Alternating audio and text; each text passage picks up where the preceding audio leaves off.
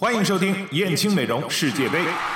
还有几天，二零一四年世界杯将在巴西拉开大幕，参赛的球队都早早的定好了队规。我们发现啊，不少队伍这次的家规颇为奇葩。为了能让运动员在封闭安全的环境下完成比赛，球队教练组不但管训练、管吃喝，还管球员的家人、管休闲娱乐。首先说的是太太团，不行，分散注意力。每到足球的国际大赛时，太太团总会成为看台上最抢眼球的焦点。但这次在巴西、英格兰、墨西哥等多支球队的太太团恐怕都不会随行了。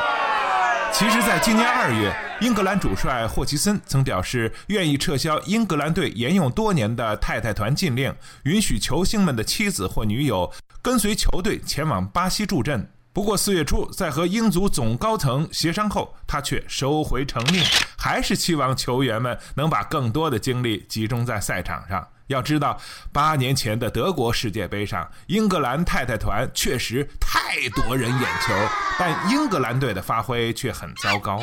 与爱人要分开一月之久，而且不能在爱人最风光的时候陪在他们身边，这显然是太太或女友们不愿意接受的。所以，英格兰核心鲁尼的妻子科林在接受英国《每日镜报》采访时，态度坚决地表示，自己一定会前往巴西去为丈夫加油助威。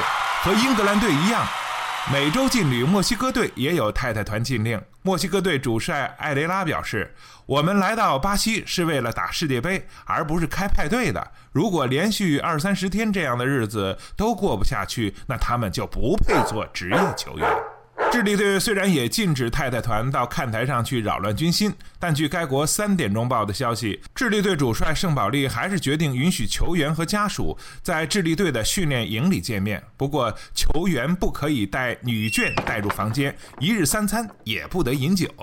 感谢收听燕青美容世界杯，我们下期再见。